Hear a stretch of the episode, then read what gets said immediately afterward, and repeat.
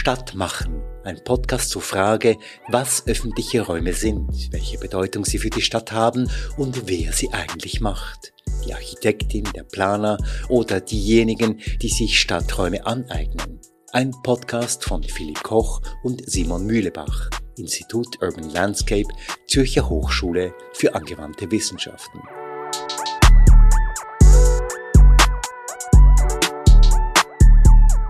Episode 5 zur Bedeutung von öffentlichen Räumen in einem Gespräch mit Martina Löw, Soziologin an der Technischen Universität Berlin, Stefan Kurat, Architekt und Institutsleiter am Institut Urban Landscape an der ZHAW und Philipp Koch, Stadtforscher am Institut Urban Landscape.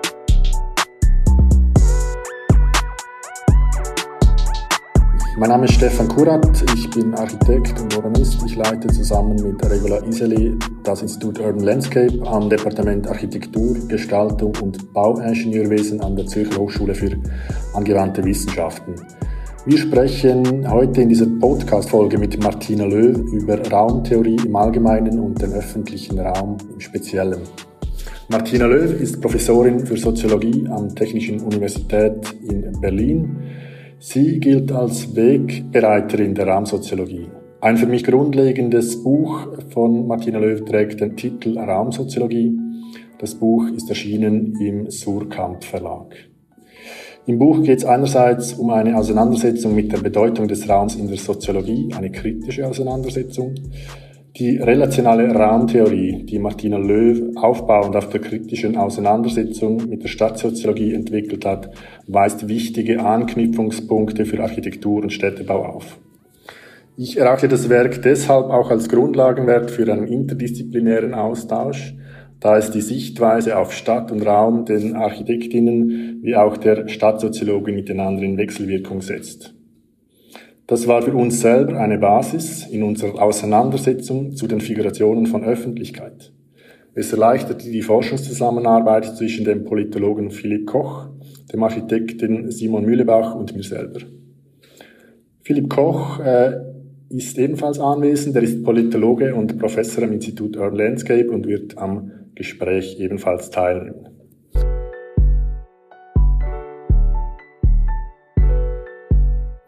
Liebe Martina Löw, herzlichen Dank, dass Sie sich Zeit genommen haben. Es freut uns außerordentlich, Sie hier zu haben und mit Ihnen über den Raum und den öffentlichen Raum zu sprechen. Welche Bedeutung hat für Sie der öffentliche Raum im Alltag? Es ist ein ganz wichtiger Ort der Begegnung. Also wir verlassen den engeren Raum der Familie, des engeren Freundeskreises, die, den Raum, den wir mit den Menschen teilen, mit denen wir zusammenwohnen und begegnen Fremden, anderen, Bekannten. Das heißt auch immer, der öffentliche Raum ist die Erfahrung von Differenz. Die, die wir dort treffen, sind nicht wie wir oder nicht notwendig wie wir. Wir müssen uns damit auseinandersetzen, dass unser Leben nicht der Maßstab aller Dinge ist und freuen uns auch daran, neue Anregungen zu bekommen. Der öffentliche Raum kann auch der Ort des Alleineseins sein, des Unkontrollierten.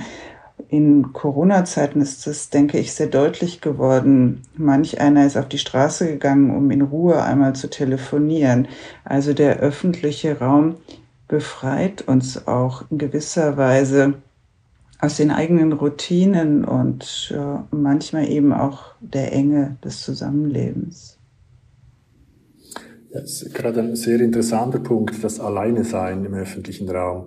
Ähm, vielfach wird ja über Öffentlichkeit dann gesprochen, wenn Menschen zusammenfinden. Und ähm, Ausgangspunkt tatsächlich für äh, unsere Forschung, Forschung und Auseinandersetzung war ja eigentlich eine Schwerpunktförderung mit dem Thema gesellschaftliche Integration. Als wir uns mit der Fragestellung als Architektinnen und Architekten auseinandergesetzt haben, ähm, ist uns aufgefallen, dass in der Stadtpolitik, vor allem im Zusammenhang der Arbeitsmarkt, das Bildungssystem, politische System, Wohnungsmarkt, Verhaltensweisen der Bevölkerung im Vordergrund steht mit, mit äh, dem öffentlichen Raum. Äh, und Raum und dessen Gestaltung wird eigentlich kaum genannt. Können Sie das erklären? Ja, es scheint doch immer noch so zu sein, dass der Raum als etwas sehr Selbstverständliches wahrgenommen ist, wird, als etwas, was schlicht gegeben ist, über den man sich gar nicht so viele Gedanken machen muss. Das heißt, wenn wir über Integration nachdenken, dann setzen wir auf der einen Seite auf Öffentlichkeit, aber wir setzen dann eben auf andere Themen, wie Sie sagen, Arbeitsmarkt, Bildungssystem, politisches System. Aber wir machen uns gar nicht mehr klar, dass es doch zwei grundlegende Strukturprinzipien des Gesellschaftlichen gibt. Und das ist Raum und Zeit. Und die sind auch in gewisser Weise unentrinnbar. Während wir aber über Zeit extrem viel nachdenken, also wie können wir Zeit optimieren, was ist qualitätsvolle Zeit, wie wollen wir eigentlich Zeit leben, ist es beim Raum häufig so, dass er wie eine Hintergrundfolie erscheint. Doreen Massey hat einmal die Formulierung gebracht, der Raum scheint einfach herumzulungern, während die Zeit fortschreitet. Und dieses Moment, dass wir den Raum so selbstverständlich nehmen, das ist etwas, was ihn, glaube ich, auch oft aus dem Blickfeld rutschen lässt, als etwas, was wir wirklich gestalten müssen, was genauso die Frage nach Qualität stellt. Und ich denke auch, dass sich in dieser Vorstellung, dass der Raum etwas ist, was einfach gegeben ist, noch nach wie vor eine Idee vom Raum als Container zeigt, als Behältnis sozialen Lebens, der nicht als Behältnis interessiert, sondern das soziale Leben interessiert. Dabei ist dieses äh, räumliche, was unter Umständen auch mal gefäßförmig sein kann, aber eben auch vieles mehr, durchaus strukturierend. Und wir verpassen tatsächlich, das denke ich schon, eine Chance auf Integration, wenn wir uns nicht auch mit dem Raum selbst beschäftigen. In einem Beitrag haben Sie mal auch erläutert, wie schwierig es ist, eigentlich über ähm, Gespräche, über Interviews so etwas wie Raumwissen ähm, festzustellen oder zu untersuchen. Können Sie das noch etwas erläutern, diese Schwierigkeit über Raum auch zu sprechen? Ja, also das ist mir in Interviews sehr deutlich aufgefallen, dass wir nicht die Frage stellen können, beschreiben Sie mal die Räume, die Ihnen wichtig sind. Dann stocken die Menschen und äh, ja, also entweder haben sie das Gefühl, sie äh, können darüber nicht qualifiziert reden, weil sie viel zu wenig wissen über Räume und dann denken sie über Architektur nach. Also was ist das eigentlich für eine Bausubstanz? Ähm, wie benennt man eigentlich die einzelnen Elemente von Räumen? Also sie haben das Gefühl, inkompetent zu sein, was natürlich in Klammern gesprochen auch was damit zu tun hat, dass wir überhaupt keine Raumbildung in der Schule haben. Also wir lernen vielleicht noch in Geschichtsunterricht drei Säulentypen zu unterscheiden, aber damit endet schon ungefähr die Raumbildung, die wir an Schulen betreiben. Ähm, also ähm, das, der eine Punkt ist eben ganz wesentlich, sie fühlen sich nicht in der Lage, darüber qualifiziert zu reden. Das sagen die Interviewpartnerin dann auch in den Interviews. Und die andere ist, dass viele Menschen unaufmerksam sind, was das eigentlich ist, der eigene Raum oder der öffentliche Raum, die Räume, in denen sie leben, weil sie ihnen so selbstverständlich erscheinen.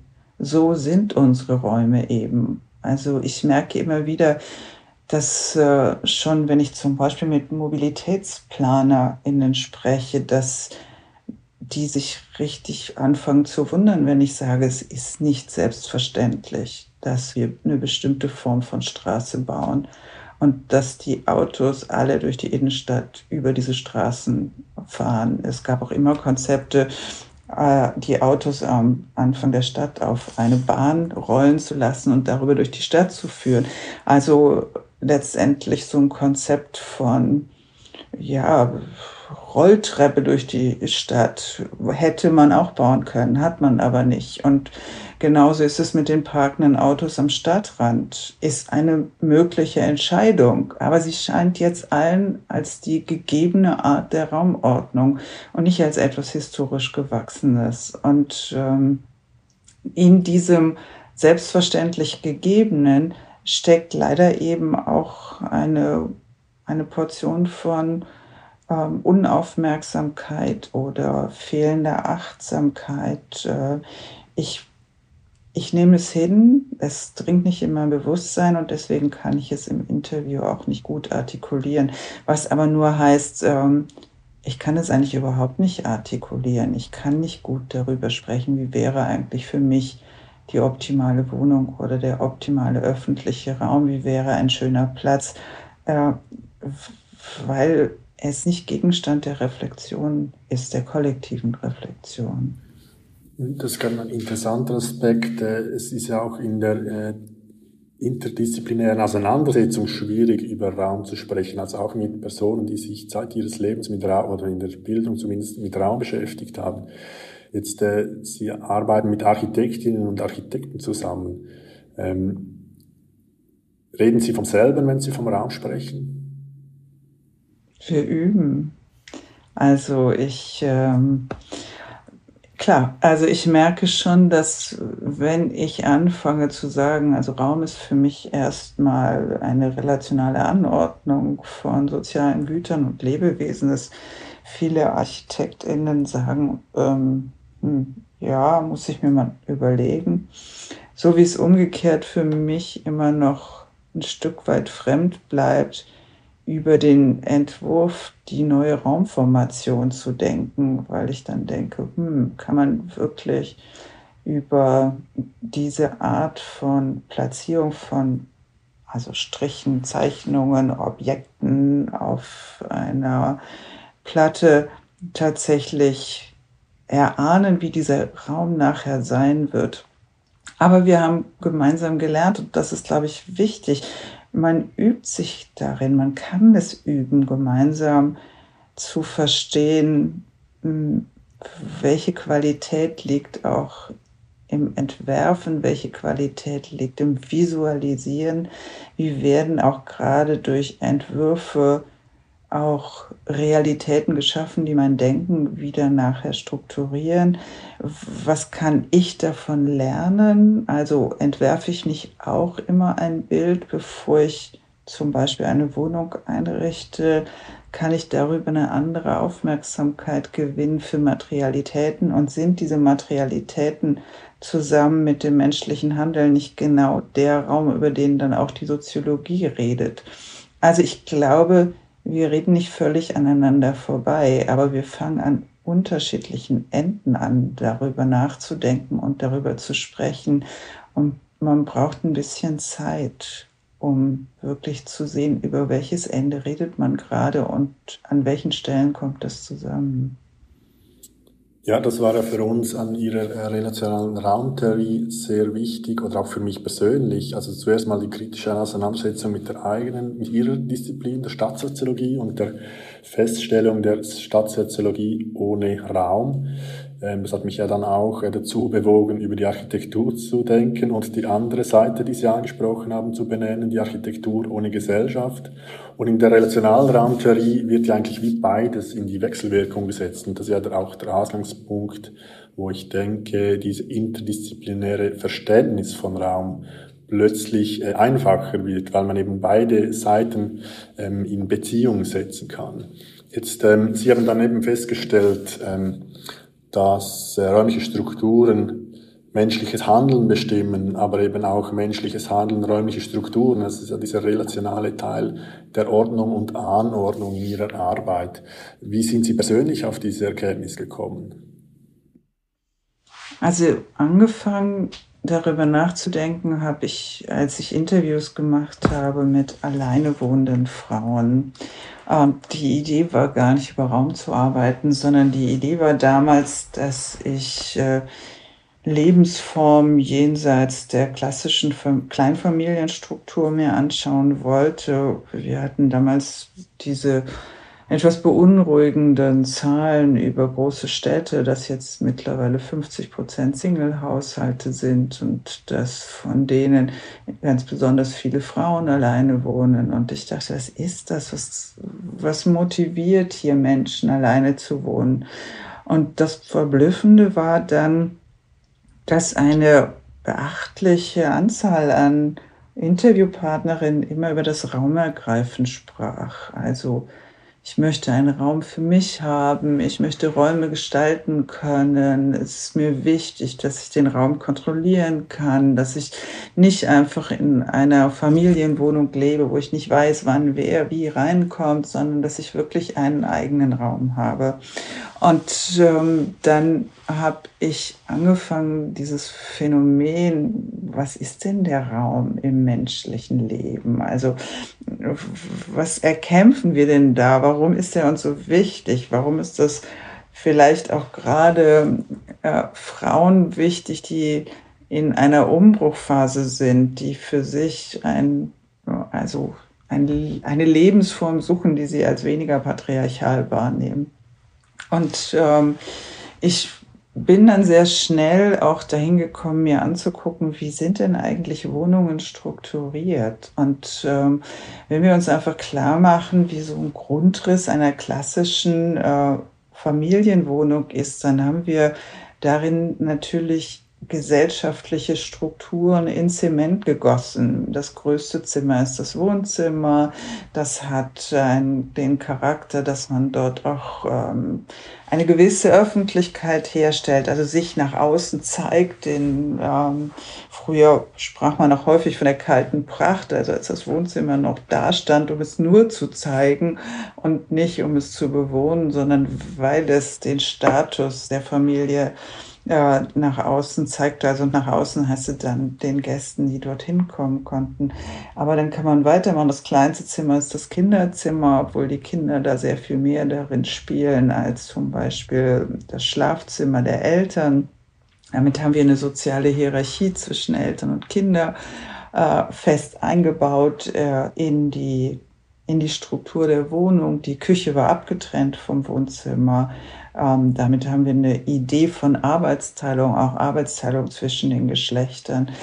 Und ähm, das heißt, wir sehen, dass diese Räume überhaupt nicht unschuldig sind, sondern es sind gebaute Räume, in denen wir festlegen, wie die Norm für soziales Leben ist.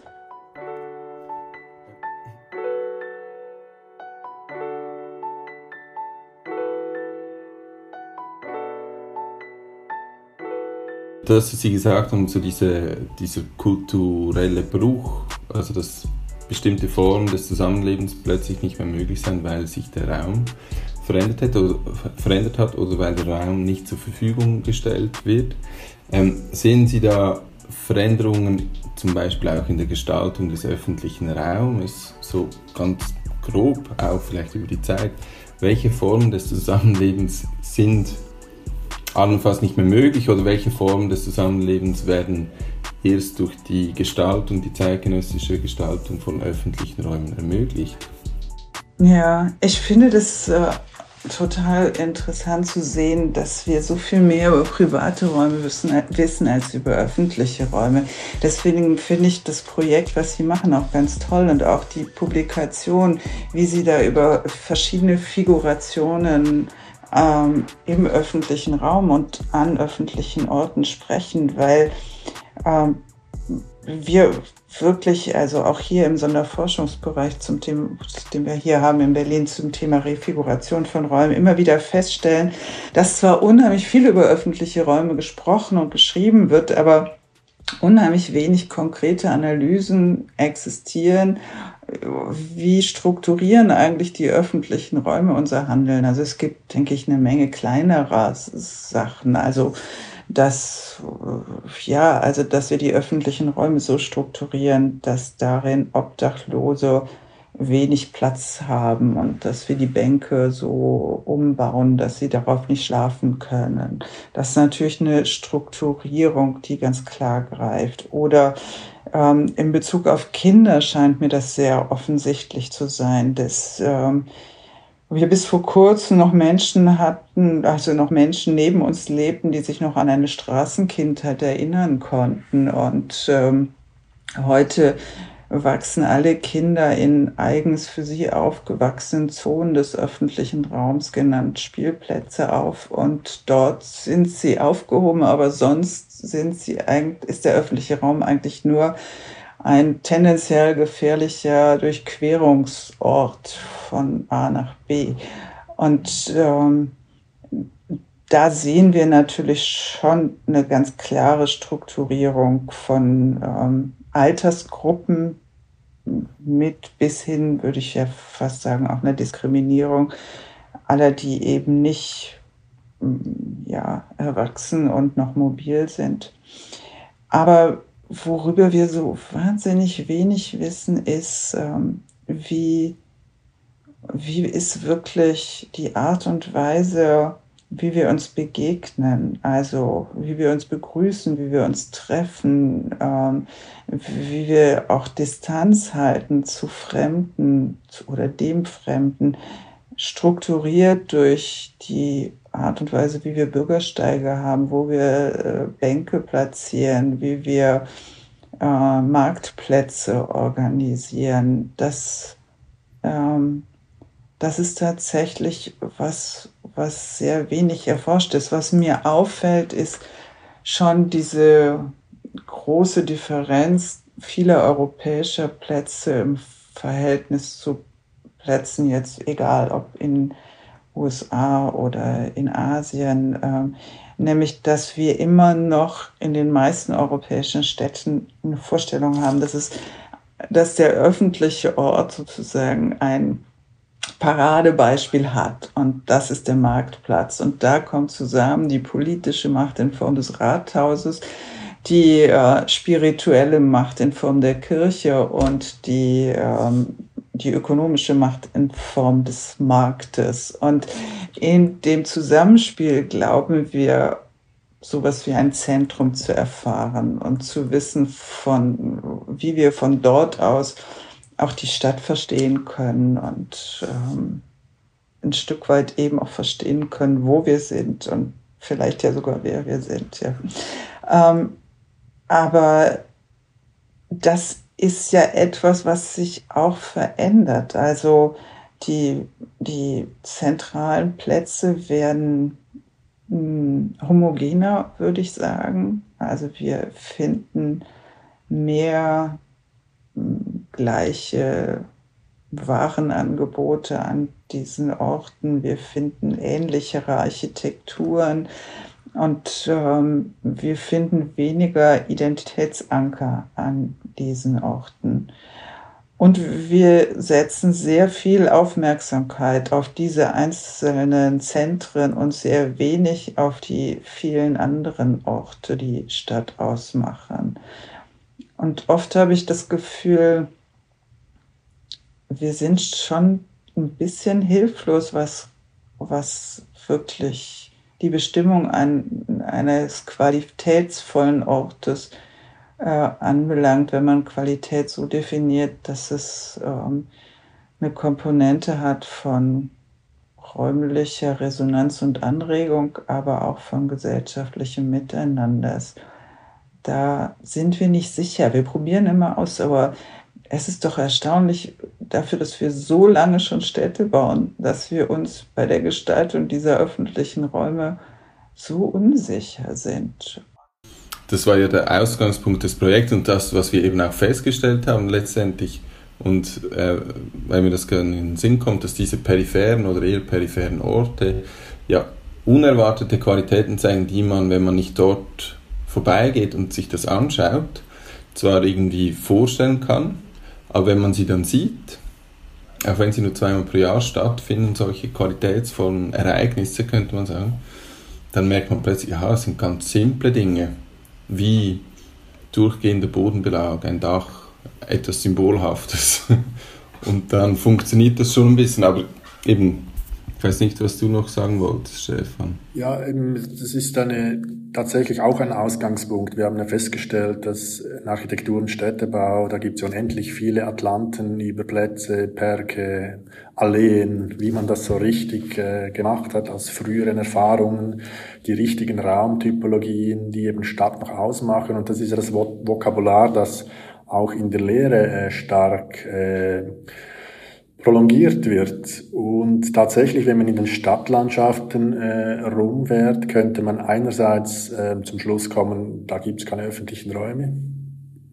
Umgekehrt könnte man auch zum Schluss kommen, vielleicht schaut man einfach zu wenig genau hin, vielleicht ist es uns auch diese ganze Sensibilität verloren gegangen, hinzuschauen. Eben die Frage, ist Öffentlichkeit etwas äh, Gegebenes, ist das äh, etwas, äh, etwas Statisches, das einfach existiert, oder ist es tatsächlich eine Figuration, eine Erscheinungsform aus unterschiedlichen äh, Zuständen. Und das war die Motivation unserer Forschung. Und ich denke, mit dieser Grundlage, die wir jetzt erarbeitet haben, können wir recht konkret Hinweise geben, nicht wie man es gestaltet, sondern vielleicht wie man hinschaut, vielleicht wie man die, wie, wie man die Beziehungen ähm, ähm, äh, zusammenbringt, sozusagen. Es gibt Formen von Öffentlichkeit, auch in diesen Stadtlandschaften. Sie sind gestalterisch logischerweise noch nicht ausformuliert, weil das Vokabular fehlt.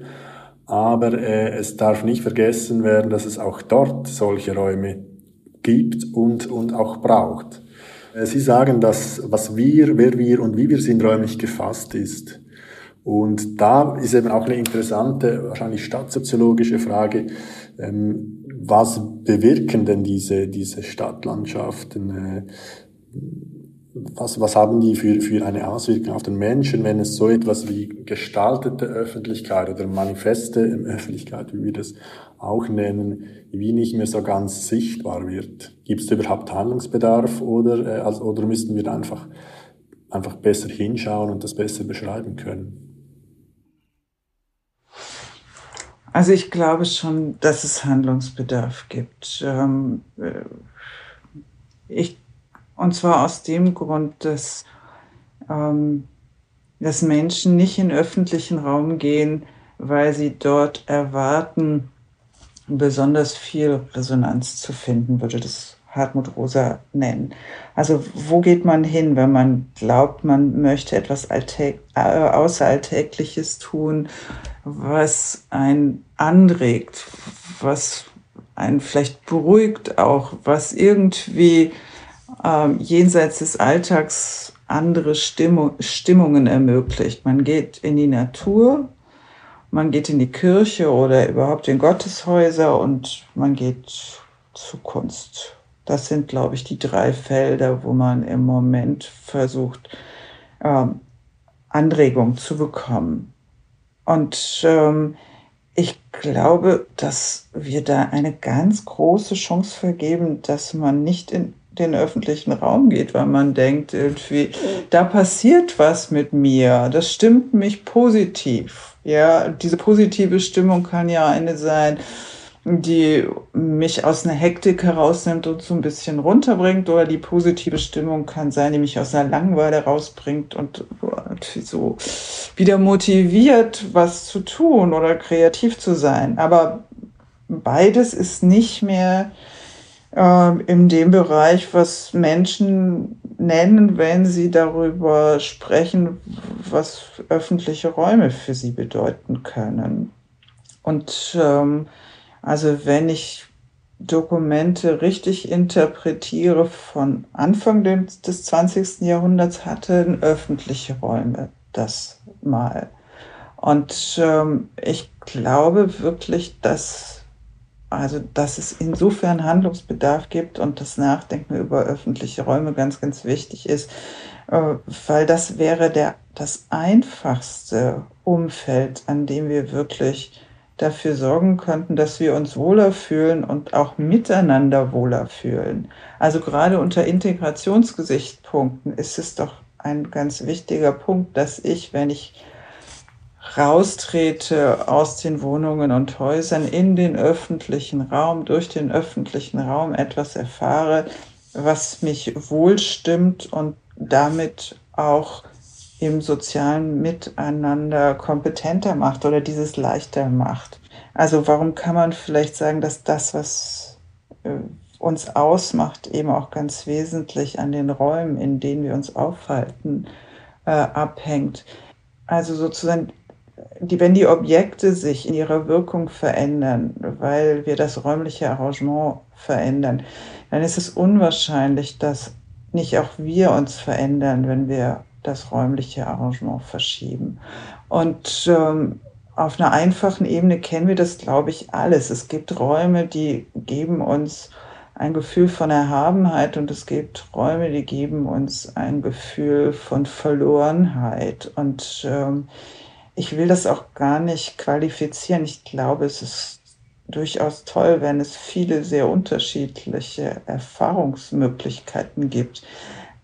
Aber wir sollten darüber so viel wissen, wie es möglich ist, um eben auch sozusagen das, was an Handlungsmöglichkeiten da ist, zu beeinflussen und positiv zu strukturieren und möglichst wenig Platz zu lassen für Räume, die tendenziell aggressiv machen, genervt sein, aufeinander unterstützen, äh, ein so starkes Unwohlsein hervorrufen, dass man jetzt nicht auch noch anderen begegnen will und dergleichen. Und ich glaube tatsächlich, das ist tausendmal gesagt worden und banal, aber es ist ja immer noch die Realität. Ich glaube, wir sollten diese komplizierte Aufgabe nicht Investoren äh, überlassen, weil die müssen, die müssen vor allem rechnen, dass, also dass sich diese Art zu bauen am Ende des Tages ökonomisch lohnt. Und das ist nicht die Lösung für Zusammenleben in der Stadt und für Qualität von öffentlichen Räumen.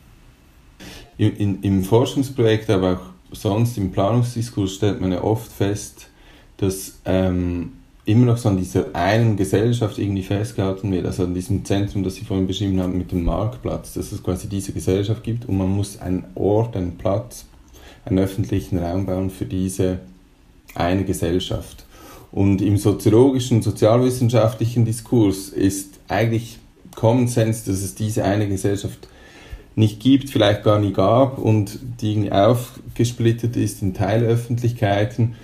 Ähm, und wenn man natürlich immer noch an diesem Bild festhängt, der einen großen Gesellschaft, die man irgendwie da verbinden muss, findet dann oftmals, also gibt es eine Überforderung auch oder eine Über, Überfrachtung dieser öffentlichen Plätze, zu große Erwartungen auch. Sehen Sie das auch etwas so, dass man vielleicht quasi gar nicht mehr für diese große Gesellschaft planen und bauen müsste, sondern ganz profane, alltägliche Ziele vielleicht auch verfolgen könnte?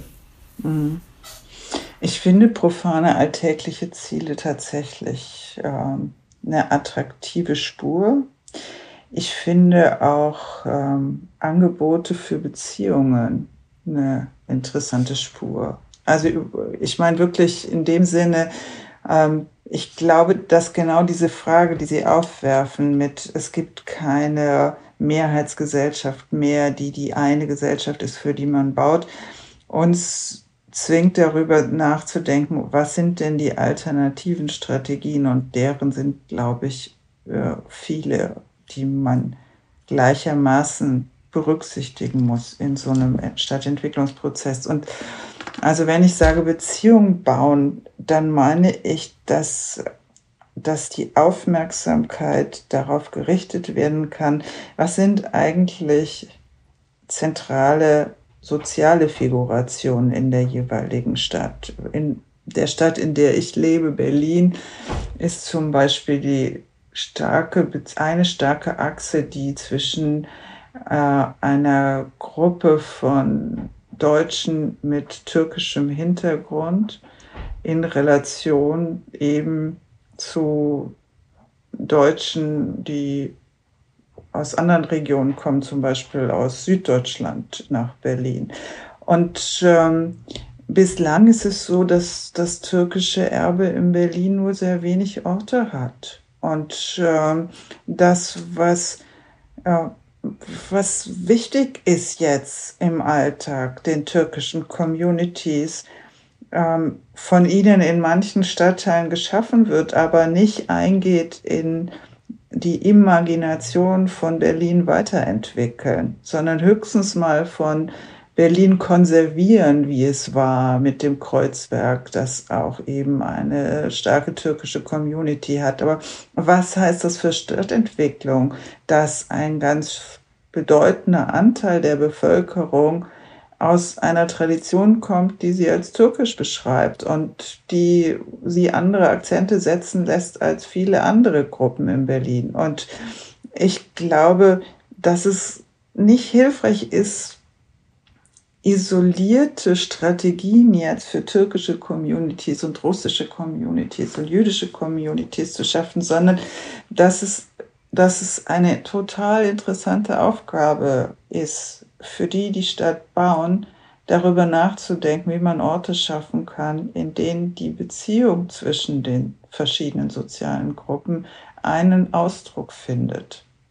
Und also wenn man, glaube ich, solche Konzepte hat, wie einerseits das, was Sie sagen, nämlich profane, alltägliche Orte, auf der anderen Seite äh, Relationen räumlich umzusetzen, Beziehungen umzusetzen und vielleicht das Dritte eben noch Angebote zu machen für ein kollektives Imaginäres, dann haben wir, glaube ich, schon mal drei mögliche Schichten für Stadtentwicklung, die, ähm, ja, die so ein bisschen Reibung erzeugen können, aber interessant sind. Ich vermute, Ihre, Ihre Arbeit zu der Eigenlogik von Städten steht im Zusammenhang mit dieser, mit dieser Aussage, also dass man äh, das lo lokal spezifische Eigenlogiken ausmachen kann. Ähm, kann man das auch auf den öffentlichen äh, Raum äh, herunterskalieren? Ja, ich denke schon. Also ich, ich habe in Studien gesehen, wie unterschiedlich die Städte damit umgehen, ihren öffentlichen Raum zu gestalten und dass das viel damit zu tun hat, wie diese Stadt tickt, also wie die Eigenlogik der Stadt strukturiert ist. Und ein schönes Beispiel ist äh, die Hafenstädte-Untersuchung, die Helmut Berking und sein Team im Zusammenhang mit der Eigenlogikforschung gemacht haben, wo sie Bremerhaven und Rostock verglichen haben. Und wenn man in diese Städte fährt und sich den öffentlichen Raum anguckt, dann sieht man in Rostock, dass die Stadt unheimlich dicht ist. Das ist ganz eng. Und je mehr man ins Zentrum kommt, desto ähm, kuscheliger wird es in diesem öffentlichen Raum. Und im Bremerhaven beschreiben alle dieses Gefühl von einer fast unangenehmen Weite. Alles wirkt zu groß, die Straßen zu breit, die öffentlichen Plätze zu ausladen, zu wenig gefasst. So. Und äh, wenn man das zusammennimmt mit äh, auch einem, finde ich, total markanten Befund über diese beiden Städte, nämlich dass, äh, wenn man, also was die gemacht haben, was wir häufig in Eigenlogikstudien gemacht haben, wir haben gefragt, Menschen, die in der Wirtschaft, äh, also Leitungspositionen haben, in der Kultur und in der Politik und darüber Personengruppen, die viel auf den Straßen sind im öffentlichen Raum, zum Beispiel TaxifahrerInnen. Und was die in Rostock gemeinsam artikulieren, ist, die Stadt ist in einer krisenhaften Situation, auch mit dem Umbau des Hafens. Aber wenn wir zusammenhalten, schaffen wir das, weil wir haben schon immer gemerkt, dass also, dass wir gemeinsam das Potenzial haben, das Ruder herumzureißen. Während in Bremerhaven die gleichen Personengruppen unisono sagen, vergessen Sie die lokale Bevölkerung. Mit denen können wir überhaupt nichts reißen. Was wir schaffen müssen, ist, dass Leute zu uns ziehen. Also, dass wir Migration anregen können. Und wenn wir das schaffen, Bremerhaven attraktiv zu machen, die Leute kommen dahin, dann werden wir ganz neue Entwicklungspotenziale haben. Also was ich sagen will, ist die Art und Weise, wie die öffentlichen Räume in Bremerhaven und in Rostock Gestalt annehmen, geht zusammen mit der Art und Weise, wie sie, ähm, wie sie ihr soziales Zentrum definieren und wie sie glauben, dass man in der Stadt ähm, Probleme lösen kann, Zukunftsperspektiven entwickeln kann. Und natürlich hat beides auch viel wiederum mit deren Geschichte zu tun. Also in Bremerhaven haben öffentliche Ereignisse schon, schon ewig immer auf Schiffen stattgefunden, also außerhalb der Stadt. Das, was öffentlich war, war nicht unbedingt sozusagen in den Straßen der Stadt, ganz anders als in Rostock. Also mit anderen Worten, aufgrund der Eigenlogiken, die sich in Städten ausprägen, ähm, entwickeln sich auch die öffentlichen Räume auf unterschiedliche Art und Weise. Und wir können die Städte nur weiterbauen in den Strukturen, die vor Ort plausibel erscheinen. Wir können die nicht einfach völlig neu erfinden.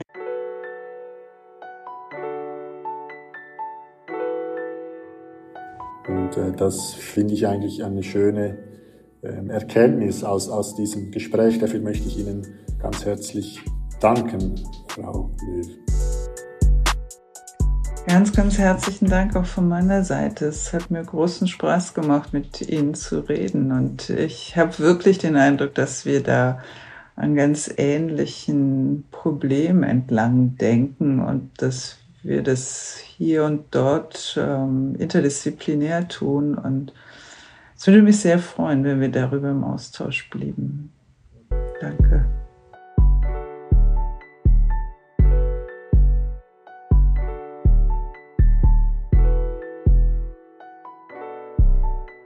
Stadt machen ein Podcast zu öffentlichen Räumen und wer sie gestaltet und sich aneignet von Philipp Koch und Simon Mühlebach, Institut Urban Landscape, Zürcher Hochschule für angewandte Wissenschaften in einer Produktion von Podcast Lab. Zu hören auf Spotify, Apple Podcasts, auf der Webseite des Instituts zhaw.ch/iul und überall dort, wo es gute Podcasts gibt.